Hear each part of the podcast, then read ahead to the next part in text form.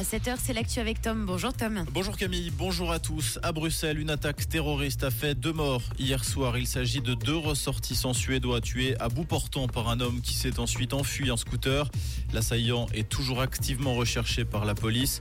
Un message vidéo de revendication a été posté sur les réseaux sociaux par un homme se disant inspiré par l'État islamique.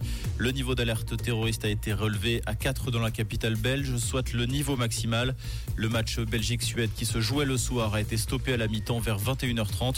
Les 35 000 spectateurs du match ont été autorisés à quitter l'enceinte du stade peu avant minuit. Le président américain Joe Biden est attendu demain en Israël pour une visite de solidarité. Joe Biden qui doit également discuter d'un plan pour l'aide humanitaire dans la bande de Gaza.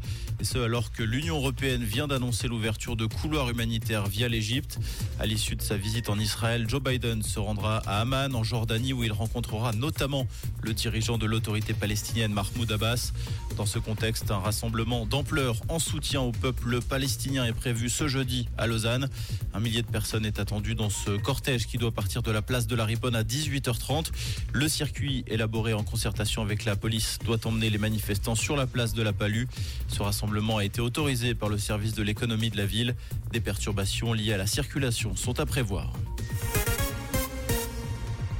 L'application de courtes vidéos TikTok fait le ménage dans ses contenus après une mise en garde de l'Union européenne. Le réseau serait infesté de contenus violents et de désinformation liés au conflit. 500 000 vidéos ont été supprimées après avoir violé les règles de la plateforme. 8000 diffusions en direct liées au conflit entre Israël et le Hamas ont par ailleurs été fermées. En Australie, des centaines de pompiers sont toujours mobilisés dans l'état de Nouvelle-Galles du Sud pour lutter contre les feux de forêt. Près de 70 incendies sont toujours actifs. Le corps d'un homme âgé de 56 ans a été découvert par la police cette nuit. Sur place, des dizaines d'habitations restent menacées par les incendies qui ont déjà détruit plus de 10 000 hectares de forêt. En football, le Portugal poursuit son sans faute dans ses matchs qualificatifs pour l'Euro 2024. Les Lusitaniens ont écrasé la Bosnie-Herzégovine 5-0 à Zenica hier. Il s'agit de leur huitième succès en huit matchs. Dans les autres rencontres de la soirée, les Pays-Bas sont imposés 1-0 en Grèce. L'Autriche a battu l'Azerbaïdjan 1-0 et décroche sa qualification. Comprendre ce qui se passe en Suisse romande et dans le monde, c'est aussi sur Rouge. Pour ce mardi, gare aux températures proches des gelées, hein, malgré un ciel bien dégagé au fil des heures et même ensoleillé. On a 5 degrés ce matin à Epagny, 6 degrés en centre de Payerne et 7 degrés à Bussigny et du côté de Cossonay.